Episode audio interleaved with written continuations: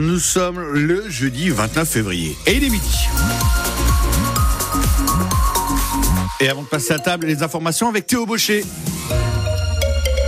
Cinq ans après les faits, le procès de l'attentat de Strasbourg est donc ouvert. Il a commencé il y a une heure à la cour d'assises spéciale de Paris. Les quatre accusés sont présents, soupçonnés d'avoir aidé euh, Shérif Shekat à préparer son raid meurtrier pendant le marché de Noël en 2018. Le moment est très attendu par les victimes, les blessés, les familles. Antoine Ballandra, vous suivez cette première journée et l'ambiance à l'audience est calme. Oui, l'audience s'est ouverte ce matin dans une salle des grands procès du Palais de justice de Paris, plutôt clairsemée. De nombreuses bandes ne sont pas occupées dans le public. À l'évidence, les 90 parties civiles ou victimes n'ont pas toutes fait le déplacement pour cette toute première journée. Difficile pour elles financièrement d'être là tout le temps, car beaucoup habitent Strasbourg. D'où la demande insistante de plusieurs avocats, dès leur arrivée ce matin, d'obtenir la mise en place d'une web radio. Elle permettrait, disent-ils, aux victimes de pouvoir suivre le procès dans son intégralité. Un procès qui a commencé par la présentation des accusés. D'abord Audrey Mondjei, le seul à comparaître détenu, le seul poursuivi pour un motif terroriste. Ce rappeur, ex-agent de sécurité, est accusé d'avoir aidé activement Shérif Shekat à trouver une arme. Dans son box, l'homme de 43 ans, à la carrure impressionnante, chemise blanche impeccable, semble pourtant effondré, tête baissée et petite voix à peine audible quand la présidente lui demande de se présenter. Quelques mots avant une journée qui sera largement consacrée à des questions de pure procédure. Antoine Ballandra depuis la cour d'assises spéciale à Paris pour France Bleu Alsace. Même si toutes ne sont pas présentes, on l'entendait, il y a une soixantaine de parties civiles à ce procès. La plupart est accompagnée par maître Claude Linhart, l'avocat qui disait sur notre antenne ce matin espérer que ces jours d'audience aident les victimes à se reconstruire. Personne ne ressort de la même manière après avoir fait cinq ou six mois de procès de cette nature-là, parce que il y a des contacts, des réalités humaines qui apparaissent. On le verra tout particulièrement lors de l'audition des victimes sur quatre jours, mais également euh, il y a une sorte d'alchimie lorsque le procès d'assises se passe bien, qui peut participer pour les victimes à une résilience. Je ne dis pas que le procès est thérapeutique, mais un procès qui se passe bien peut aider à une reconstruction.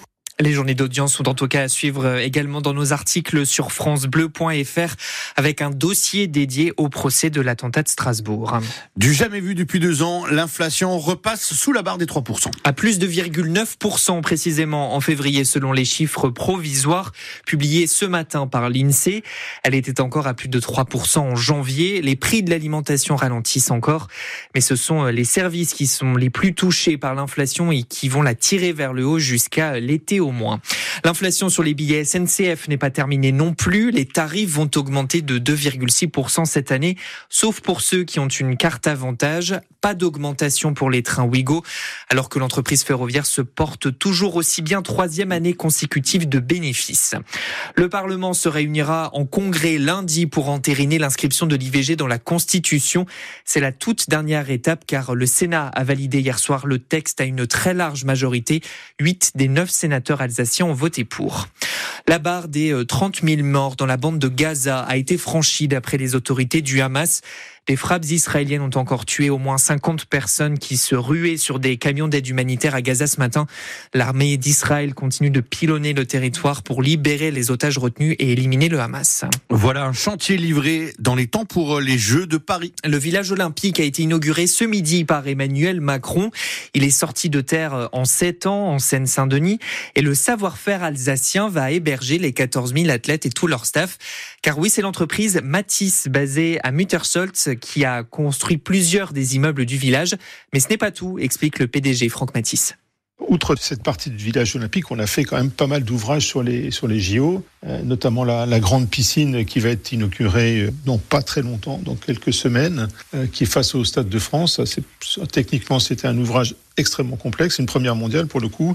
Et puis après, on a fait d'autres. On a fait le siège du comité olympique, on a fait le, Grand Palais éphémère. Donc on a, on a quand même beaucoup travaillé sur les JO. Alors on avait quand même fait déjà une partie des Jeux olympiques d'Albertville il, y a, une bonne trentaine d'années, en 1992.